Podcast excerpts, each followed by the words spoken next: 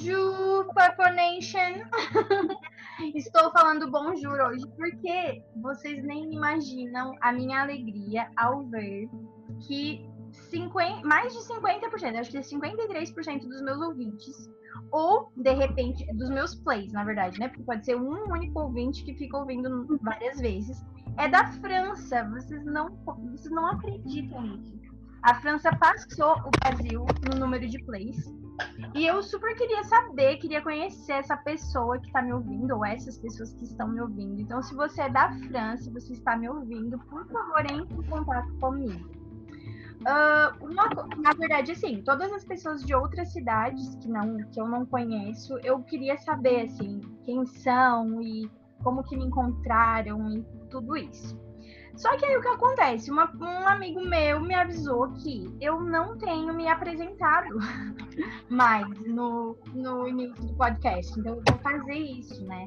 Porque eu não posso partir do princípio de que todo mundo me conhece, óbvio. Então, é, hoje eu vou fazer uma, uma introdução um pouquinho mais longa, antes de vocês conhecerem a Mind Blower do dia. É, meu nome é Aline Camargo, né? Então vocês me encontram com esse nome lá no Facebook. Uh, vocês também me encontram no Instagram com esse nome, mas aí o meu user no Instagram é I am Aline Camargo. Uh, o Instagram do podcast é minhas simples ideias. E eu também estou no Twitter reclamando, xingando muito no Twitter, vez ou outra. É, não, eu não, eu não só xingo, eu também falo coisa boa lá no Twitter. É, e aí o meu user lá é arroba Camargo. Então, se você me ouve não me conhece, por favor, entre em contato comigo pelas redes sociais, porque eu estou muito curiosa para saber é, ali na, na, no gráfico. É, tem pessoas de Curitiba, tem pessoas de Goiás, tem pessoas de São Paulo, de Minas Gerais, e eu não sei quem vocês são, eu quero muito saber. Então, por favor, entre em contato comigo de alguma forma, para que a gente possa se conhecer. Uh, se alguém também tiver esse costume ainda, gostar, pode mandar um e-mail pra gente. É, no arroba. Não, no arroba não, não tem arroba. o arroba é só no meio.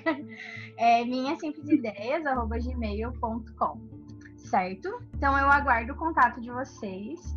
Eu ia até treinar para falar em francês no início do episódio, mas eu estou muito nervosa. porque eu tô na ansiedade de deixar os replays. Inclusive, assim, eu já vou agradecer, porque sexta-feira os mil plays já vão ter fechado, né? Nesse momento que eu tô gravando, faltam apenas 18 plays. Uh, então, até sexta, que vai ser quando o episódio for ao ar, é, eu já vou poder estar agradecendo muito os primeiros mil, primeiros mil plays. É, eu sou muito contente. Eu tava re reouvindo o primeiro episódio que eu gravei, aquele de 4 minutos, 3 minutos e pouco falando sobre o início e que eu não sabia onde ir, etc. Eu não tinha grandes pretensões. E agora, dois meses depois, eu tô aqui gravando toda semana com uma pessoa diferente, conhecendo histórias, reconhecendo, porque cada vez que um amigo meu conta uma história que eu já sei, quando ele conta é uma nova leitura, é uma nova, é uma nova, é um novo olhar, porque a gente já não é mais as, nós não somos mais as mesmas pessoas, né? Então tem sido muito legal. E então, já sem mais delongas, vou passar para a apresentação da minha Mind Blower do dia. Quero dizer para vocês que é uma alegria muito grande tê-la aqui, é, porque ela vem, uh, além de contar a história que ela vai contar dela hoje, ela é uma confirmação do episódio que eu gravei com o Alexandre sobre serviço. Se você não ouviu, volte lá e ouça. É um episódio muito legal. Se não me engano, foi o episódio 11. Ele fala sobre serviço. E nesse episódio, o Alexandre e eu falamos sobre, sobre como a gente serve as pessoas e como a gente pode contribuir para a vida delas no nosso trabalho até o presente momento, todos os mind blowers, todas as pessoas que vocês ouviram aqui, eu tinha conhecido em ambientes de socialização que são comuns. É, vocês ouviram pessoas que conhecem de igreja, pessoas que são minhas amigas desde a adolescência, pessoas que eram amigas em comum e a gente acabou se tornando amigas. É, e a Mind Blower de, de hoje, na verdade, eu conheci num lugar um pouco diferente, porque eu conheci no ambiente de trabalho dela. que no ex-ambiente de trabalho, né? No caso, agora ela não tá mais lá. Mas é, ela nos servia muito bem, ela sempre tinha um sorriso, ela, ela declinou nosso pedido, a gente chegava lá, ela já sabia o que a gente ia pedir, né? Então ela trabalha. Não é segredo, para quem mora aqui em Araranguá e para quem me conhece, não é segredo nenhum que eu amo o hambúrguer do Motor Rock. eu e a gente posta toda a vida, né? Então todo mundo sabe. Para quem não é de Araranguá, já vou avisar que o Motor Rock é a melhor hamburgueria do mundo para minha pessoa, né? Mas aqui de Araranguá ele é sem, sem ter medo assim, de ser só. Mas para mim é do mundo, porque é igual a nossa casa, né?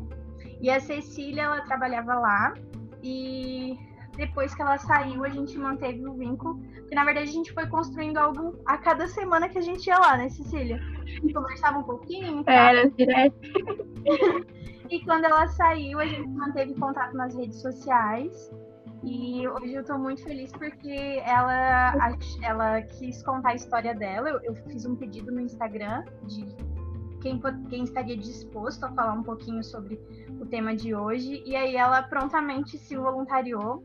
E eu vou deixar agora ela falar, né?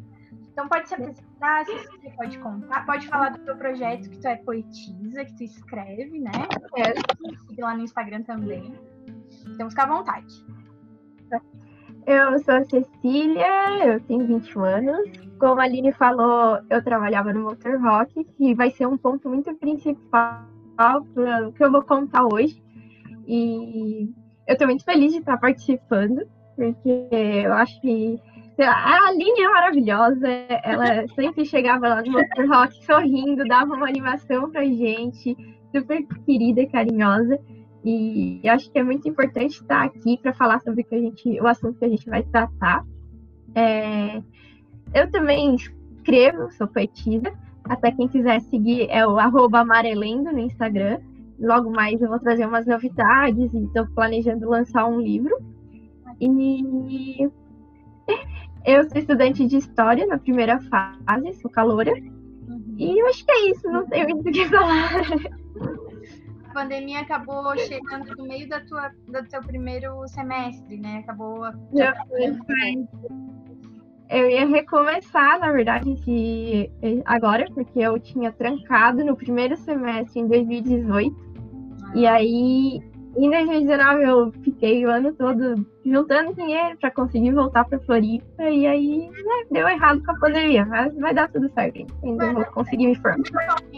E assim, é, deu diferente, né? Nem é errado, porque tudo isso aqui vai servir de uma experiência e vai fazer, é. vai fazer a diferença também depois, né? Então, tá bom, Cecília, eu queria que tu contasse um pouquinho da tua história é, em relação ao que a gente vai falar hoje e à medida que tu for falando, daí eu vou eu vou contribuindo, vou te perguntando mais. É, uhum. Essa história, na verdade, é nova para mim também, gente. Então, eu vou ser ouvinte pela primeira vez. Diferente das outras vezes, que a gente conversou bastante, os outros Mindblowers já tinham me dado o spoiler. Hoje eu vou estar ouvindo a história da Cecília pela primeira vez. Então, talvez às vezes eu faça um ó, talvez eu chore, eu tô, não sei, eu tô bem emotiva.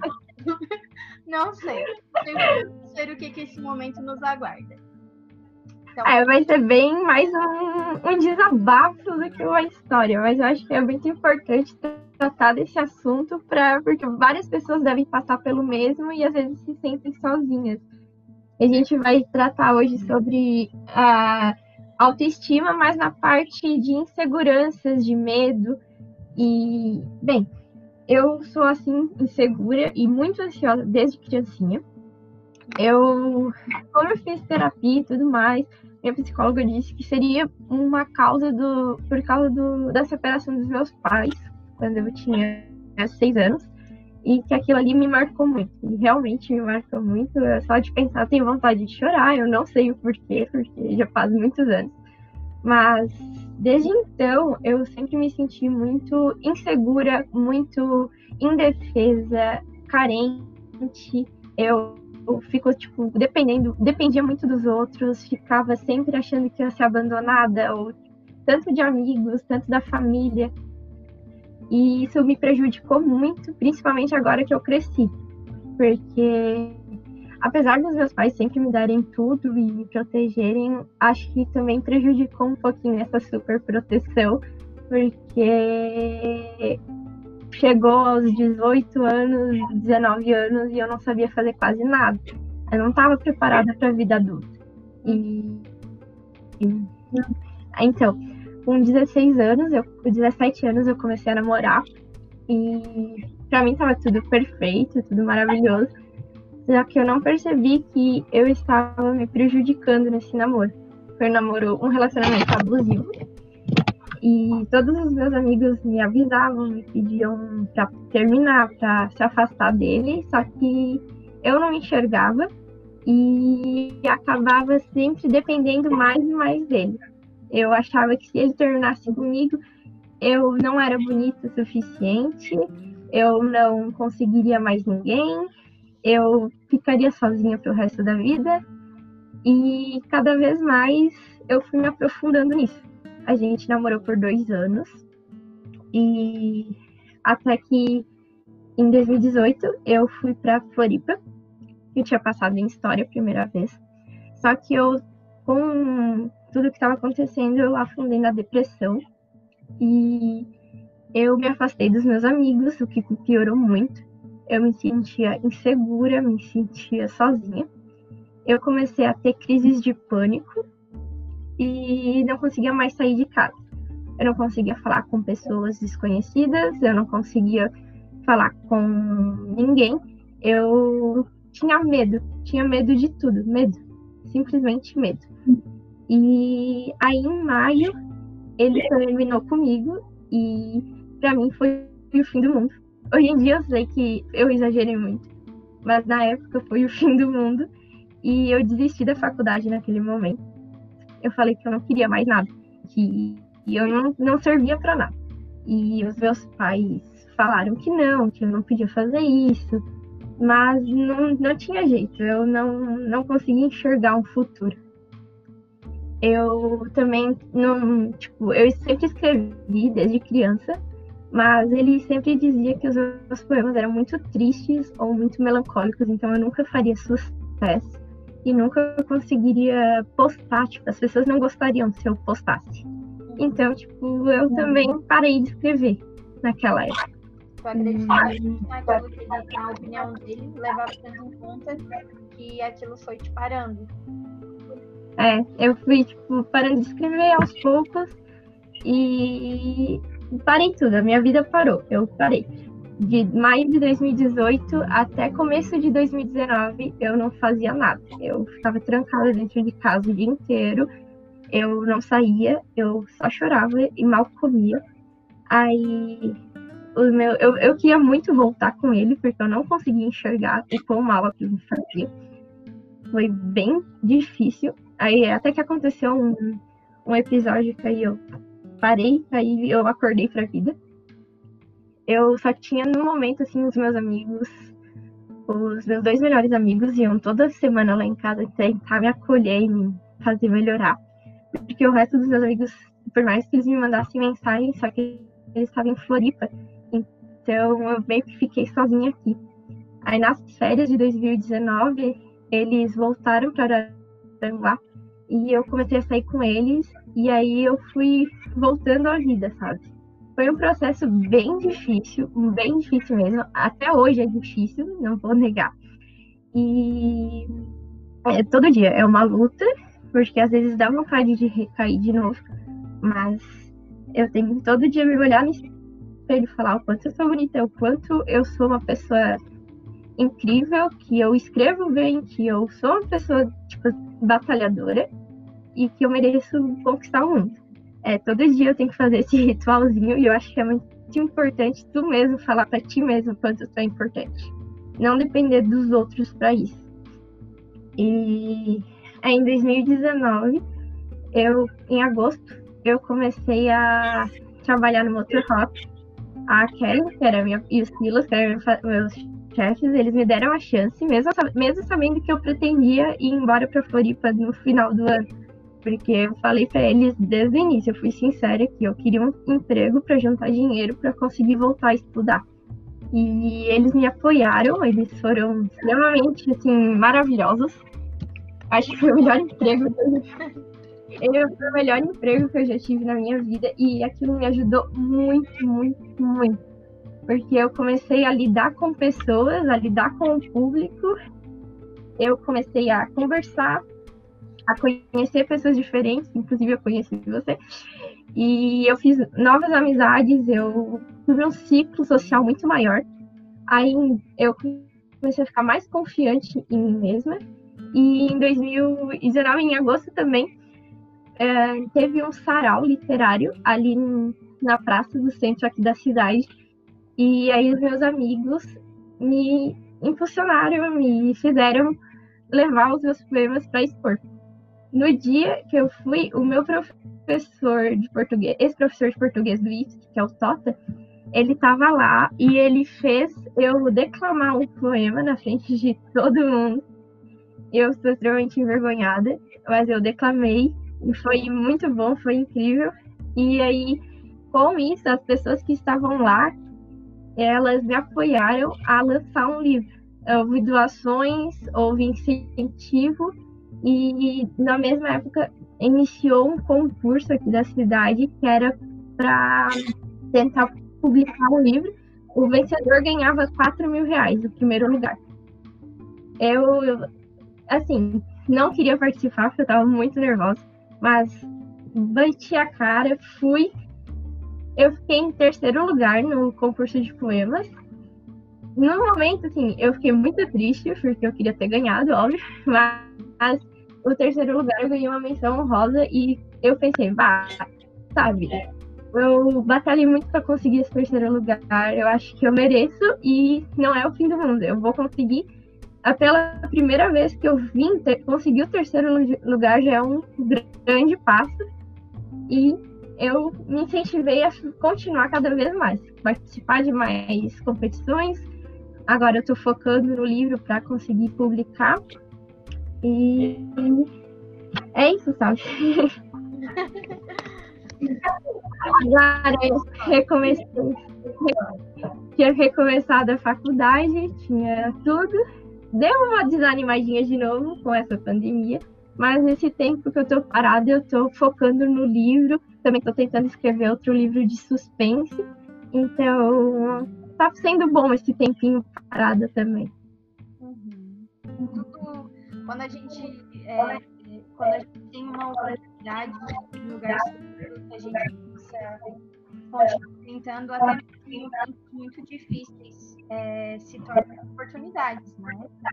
É, teve esse privilégio de ser, de ser cercado de pessoas que te amam, que te, que te ajudaram nesse né? E, é, e, realmente, como tu falou, a, a, tua história, ela é uma história que deve ser contada exatamente pela razão que tu falou, né? É, durante muito tempo, é, foi sendo apagada pelas palavras de uma pessoa que, na verdade, deveria te incentivar, porque quando a gente é parceiro, né? Quando a gente está do lado de alguém, o nosso papel é elevar essa pessoa, né? jamais fazer com que ela é, desista de algo ou dizer que ela não é suficiente, né? Mas ajudar essa pessoa a melhorar. E muitas, essa história, ela é muito, infelizmente, ela é muito mais comum do que a gente pensa, né? É, é. Pessoas que, às vezes, é, eu, tem uma frase que eu coloquei no Minhas Simples Ideias, ah, sei lá, acho que deve fazer uns dois ou três anos já, de que existem, existem muitos talentos escondidos atrás de um muro de falta de incentivo, justamente. É, é, às vezes as pessoas elas, elas, não têm, elas não têm segurança porque elas vivem a vida inteira sendo comparadas com outras pessoas. É. E elas chegam a um, momento que elas mesmas já começam a fazer isso por si. Então elas olham alguém e se comparam e acham, ah, eu nunca vou ser tão boa quanto aquela pessoa. Eu nunca vou ter tanto sucesso quanto aquela pessoa.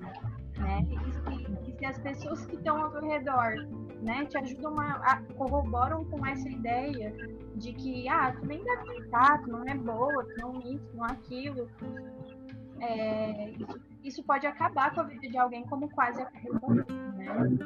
E a tua história, é. com certeza, é uma história que uma história de, de vencer a cada dia. Todos os dias você, você tem uma luta com você mesmo e você precisa vencer essa batalha para poder continuar. Isso é, é, e é assim que a gente desenvolve resiliência e tudo, né?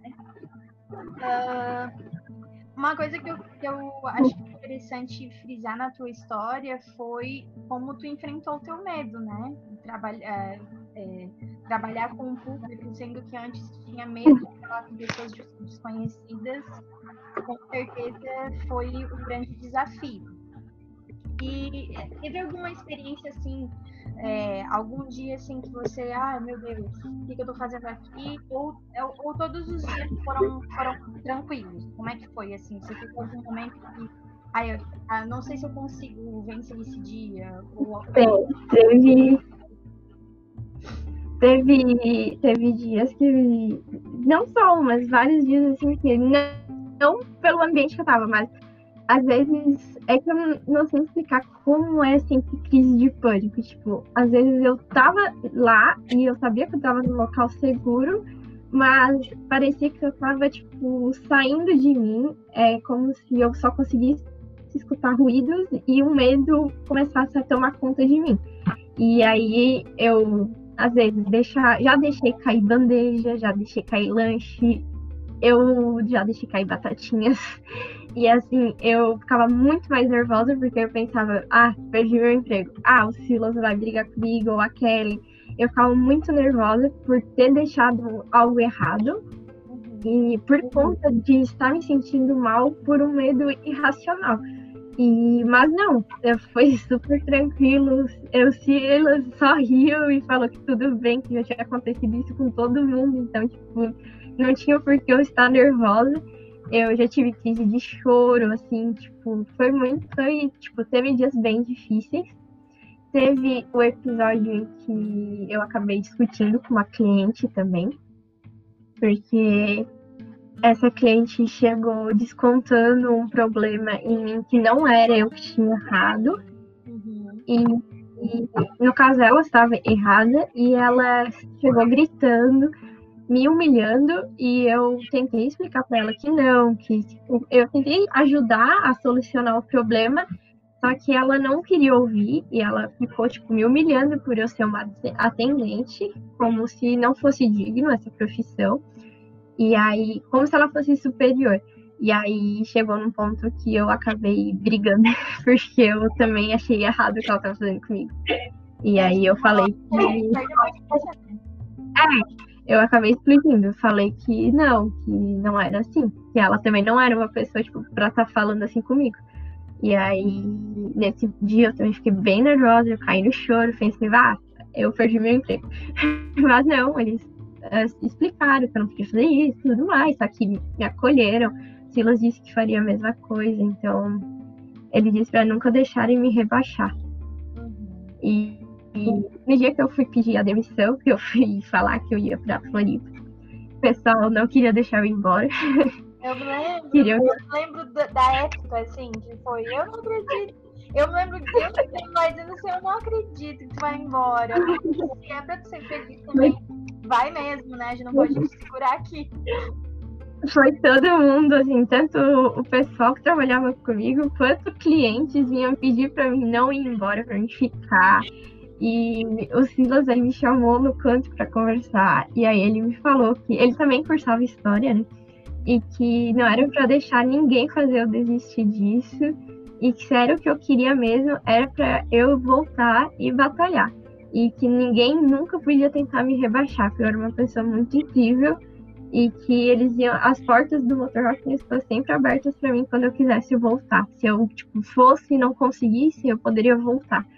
E isso me deixou, tipo, mais segura, sabe? Eu sabia que, por mais que talvez eu não conseguisse, eu teria um lugar para voltar e que me amasse. E o pessoal ali adora, eu adoro eles também. E acho que isso é muito importante. Eu acho que eu, eu tive muito privilégio de ter apoio de tanta gente, sabe? E ainda tenho até hoje. Né? Meus amigos é toda a vida me mandando mensagens de incentivo. é, pessoas que eu não conheço também mandando mensagens, elogiando a minha família. Então é muito importante isso. É, eu acho que, na verdade, o grande segredo de estar tá conseguindo passar por tudo isso é, é, justamente essa palavra que tu usou, né? A acolhida que tu recebeu. A, a, esse é. acolhimento é. é, extremamente importante, né? É, quando a gente, a gente começou essa discussão sobre, sobre autoestima e tal na conversa com a Laura, e, e, naquele dia eu ainda falei, né? Ah, esse, esse podcast, esse episódio vai ser uma fagulha que a gente vai acender. E eu quero que muita gente venha e coloque lenha nessa fogueira, porque esse é um assunto extremamente importante, né? Existem muitas pessoas que não se sentem suficientes, que, que vivem com essa, é, com essa insegurança que você falou, né? Seja é. pelo histórico de alguma, algum trauma, que passou na infância, alguma situação da adolescência, ou é, uma quantidade absurda de pessoas passa por isso é, como fruto de relacionamentos abusivos, né? que acabam deixando cicatrizes que duram às vezes anos, às vezes aquele relacionamento já terminou, é, mas durante muito tempo, né, algumas situações servem como gatilho e acionam aquela, aquela sensação, aquele medo, de às vezes, ah, eu não vou saber fazer isso e tal. Porque o que aconteceu, é, falando um pouquinho de como que a Cecília se voluntariou, né?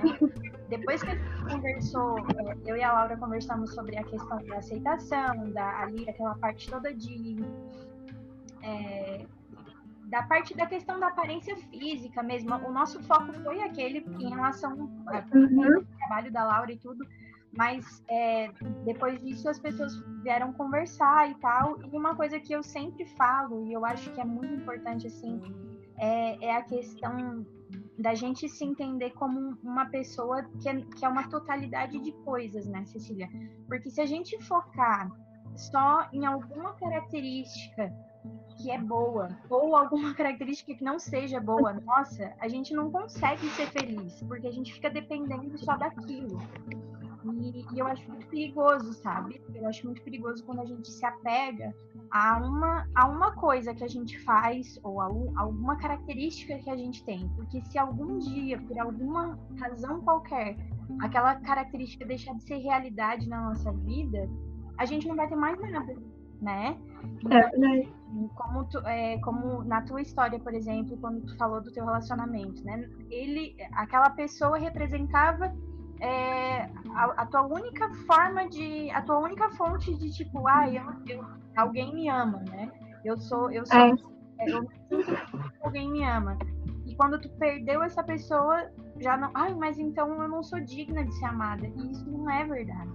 Né? Porque a, cada um de nós é um total de coisas que a gente sabe fazer, coisas que a gente não sabe fazer, histórias que a gente passou, pessoas que a gente conheceu, livros que a gente leu, filmes a que a gente assistiu, enfim.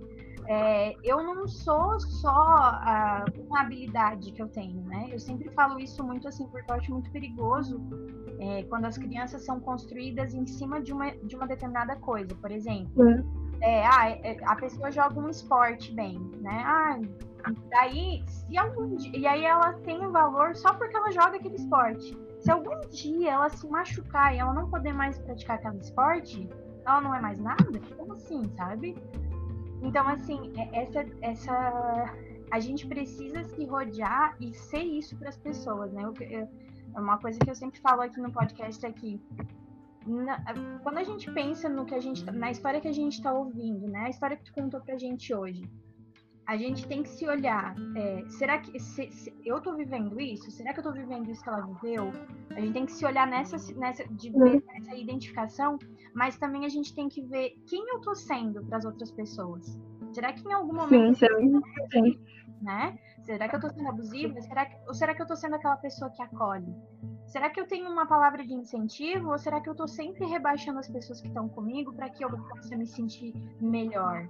Será que eu preciso é, às vezes está, é, né? Muitas pessoas se sentem, elas, elas são tão é, eu não, eu, não, eu não, não, não sei nem que palavra usar para não ser assim, ou agressiva de repente, Mas às vezes a pessoa é tão pobre de espírito, assim, tão, né, foi criada em algum tipo de sistema em que ela, ela precisa sempre se sentir superior para poder se sentir bem, então ela tá sempre tentando oprimir o outro, né?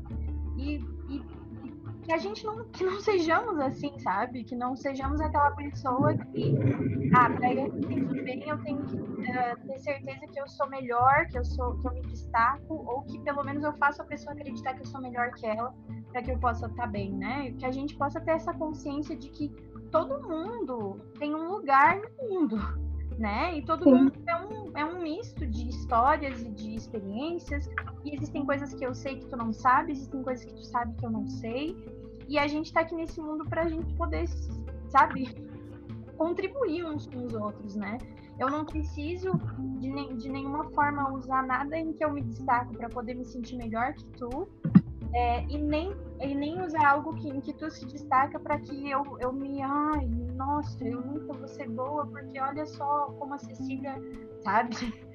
É, as pessoas precisam sair desse local de, de insegurança e de provocar insegurança no outro, né? A gente não precisa ser. Não precisa tratar ninguém mal ou se colocar como superior, né? Quando eu tava falando dessa história com essa cliente, eu lembrei daquele, daquela situação que ficou extremamente famosa há poucos dias sobre a questão lá do cidadão não, melhor é, engenheiro melhor do que você, sabe? Quando a pessoa faz um tipo de coisa dessas, sabe? Ou a pessoa pega e chega e te trata mal porque ah, porque tu tá, tá, tá aí atendendo nesse balcão. Ué, aonde que a pessoa é melhor é. no balcão, sabe? Não faz sentido nenhum. É, até porque se tu é a pessoa que está atendendo ela no balcão, ela precisa de ti, aqui que está prestando serviço para ela. Da onde que ela pode tirar a ideia de que ela é mais importante do que tu, sabe? Naquele momento, tu é, tu é a pessoa que detém o que ela precisa. Então, como é que... As pessoas seguem uma lógica, às vezes, que não, não faz sentido algum, né? E, e eu, eu, eu fico muito triste, assim, quando a gente ouve algumas histórias e, né, tipo, esse tipo de relato teu, assim, eu, eu, eu, quero te agradecer, assim, pela tua coragem, pela tua disposição de vir e contar essa história, porque não é todo mundo que consegue, né, e dividir, assim, coisas, coisas tão íntimas, tão pessoais, né. É, e eu tenho certeza que a tua história vai alcançar o coração de muita gente e eu tenho certeza que muitas pessoas que às vezes estão passando, infelizmente estão passando pelo mesmo que tu, podem ter essa, essa noção de que é, um lugar para onde a gente pode ir, né? Porque especialmente quando a gente está vivendo um relacionamento assim, a gente é, é, muito forte essa ideia de que tipo eu não tenho para onde ir, eu não tenho para onde correr, né? É, e e ainda assim, né, o teu, teu relacionamento era um relacionamento que era um namoro, né? Muitas pessoas vivem isso num casamento. E uhum. as, né, tem toda uma dependência, além da emocional, tem uma dependência financeira, tem várias outras coisas. E a pessoa passa a acreditar de que aquela ali é a única opção que ela tem, né? E se ela não é rodeada de pessoas que ofereçam esse acolhimento, que ofereçam uma palavra, que ofereçam uma é, uma alternativa, né? Mostrar que não, eu acredito em ti, tu é capaz de, de viver a tua vida, né? E, e ser livre dessa situação, porque um relacionamento abusivo ele é uma gaiola, né? E quem é que quer estar dentro de uma gaiola, né? A gente quer estar junto. Eu, eu penso isso. O relacionamento ele é feito para que duas pessoas voem juntas, né? E alcan vão a, a, a grandes lugares, né? E, e, e muitas pessoas veem o relacionamento como eu vou criar, isso, vou ficar com essa pessoa dentro da gaiola, ela é minha propriedade e eu saio e vou aonde eu quiser. Né? É. Isso não pode, isso não é real, não pode ser real. E é muito, muito difícil. Então eu te agradeço muito mesmo por ter compartilhado essa história com a gente. E Nunca vou parar de elogiar a Kelly e o Silas, né? numa, numa olhada só. Maravilhosa. E, e, com certeza, assim, essa, essa, essa coisa do ambiente de trabalho, né? Essa aqui vai ser uma outra. Vai ficar um, um, uma reticência para um outro para um outro episódio, porque da importância de se ter um lugar seguro no ambiente de trabalho, né? Um lugar que às vezes a gente erra, mas que a gente pode errar, porque alguém vai estar é. Nos amparar e nos ensinar. Não no sentido de tipo, ah, faz o que tu quiser. Não. Mas assim, eles te corrigiram, mas te corrigiram com amor, né? E disseram, não, eu te compreendo. Eu, eu sei como é que é, só tenta não perder da próxima vez, né? E... É.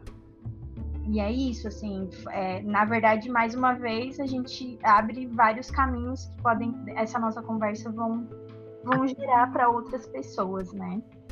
Então, eu quero te agradecer pela tua presença aqui hoje e sabe que eu estou sempre torcendo por ti e eu quero muito ver tudo dar certo, né? Tua faculdade, teu livro e tudo que tu for fazer que tu sempre possa ter esse lugar de acolhimento e que a gente possa semear mais no nosso relacionamento, que a gente é, é a gente possa de fato ter uma amizade aí que se estenda pela vida. Com certeza, com certeza.